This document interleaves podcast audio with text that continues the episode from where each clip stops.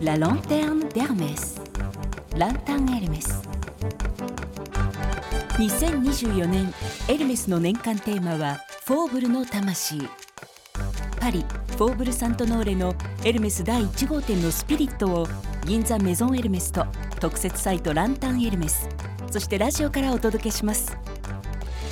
2月のテーマはジュークボックス特別なコレクションやスペシャルオーダーを手掛けるアトリエエルメスオリゾンのクリエイティブディレクターアクセル・ド・ボフォーさんにインタビュージュークボックスについて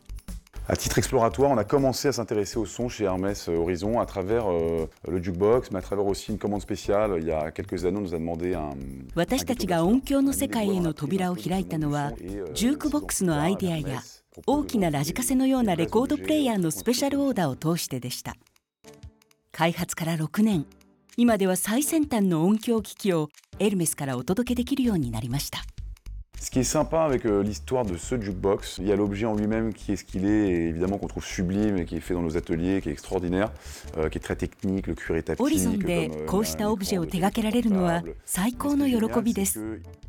技術的には euh, スマートフォンさながらレザーにタッチセンサーを仕込みました.レザーの仕上げはエルメスの比較職人の技によるものです。エルメスとして追い求めていた領域についに一歩足を踏み入れ実際にレコードが聴けるオブジェを作ることができました。ランタンエルメスサイトではアクセルさんが手掛けたジュークボックスを見ることができます。ランタンエルメスで検索を。L'esprit du faubourg est à la maison Hermès Ginza. La lanterne d'Hermès. Lantin Hermès.